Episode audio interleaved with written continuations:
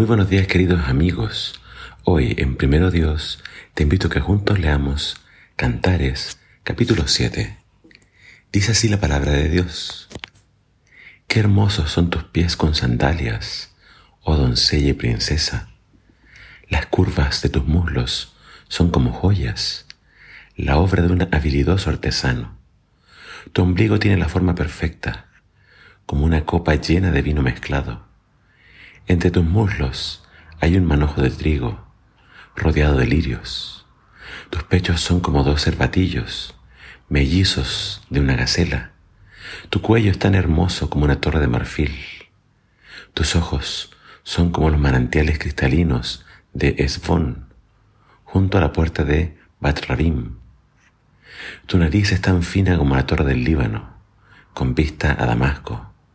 Tu cabeza es tan majestuosa como el monte Carmelo, y el brillo de tus cabellos irradia realeza. El rey quedó cautivado con tus rizos. Qué hermosa eres, qué encantadora, mi amor, qué llena de delicias. Eres tan esbelta como una palmera, y tus pechos son como los racimos de su fruto. Dije, treparé a la palmera y tomaré su fruto. Que tus pechos sean como racimos de uvas y tu aliento como la fragancia de manzanas. Que tus besos sean tan apasionantes como el mejor de los vinos. Sí, vino que desciende suavemente mi amante, que fluye delicadamente sobre los labios y los dientes. Yo soy de mi, amante, y él me declara como suya. Ven, amor mío, salgamos a las praderas y pasemos la noche entre las flores silvestres levantémonos temprano y vayamos a los viñedos para ver si brotaron las vides y si ya abrieron las flores y si las granadas están en flor. Allí te daré mi amor. Allí las mandrágoras dan su aroma y los mejores frutos están a nuestra puerta, deleites nuevos y antiguos que he guardado para ti, amado mío. En este capítulo nuevamente vemos los cumplidos, los cumplidos tanto para ella como para él. Claramente, de forma muy poética, eh, Salomón nos muestra cuán cautivado estaba por la belleza de la Sulamita, la cual en varias instancias se nos menciona de que pertenece a la realeza, es una princesa. Y ya hemos dicho que muchos creen que este cantar de los cantares, el cantar más excelso, se dirigió a su primera esposa, mientras él todavía era monógamo, que probablemente fue un periodo de unos 20 años. Eh, ¿Qué encontramos entonces en el texto de hoy que podíamos destacar?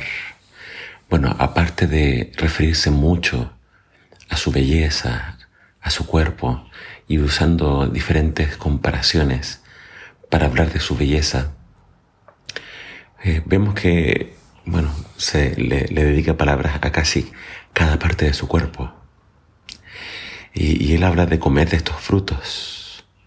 Entonces estamos hablando de una relación de intimidad, donde se disfruta plenamente de la sexualidad.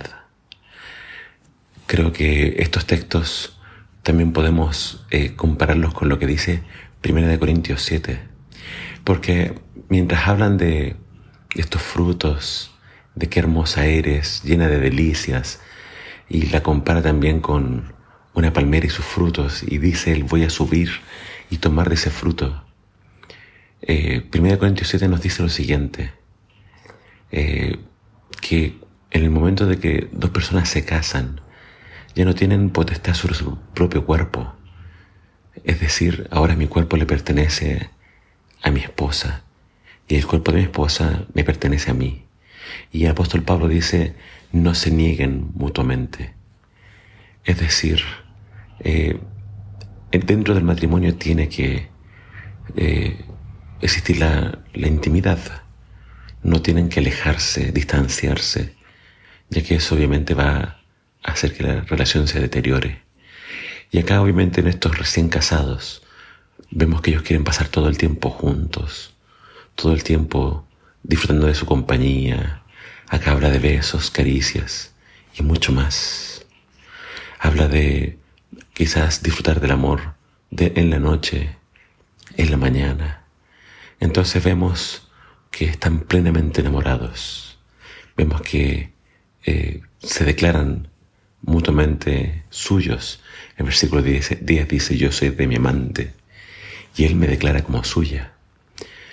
Entonces, exclusividad, eh, piropos, eh, palabras bonitas, tiempo juntos y intimidad. Creo que son las claves para un buen patrimonio. Es decir, acá claramente vemos eh, un, dos recién casados, novios que están explorando su cuerpo mutuamente, pero creo que esto debe ser algo que debe caracterizar al matrimonio siempre, no solamente al principio, sino que siempre deben haber estas palabras hermosas, deben haber estos cumplidos, y siempre debe estar el anhelo de pasar tiempo juntos y entregarse mutuamente amor. Si estás casado, no olvides esto.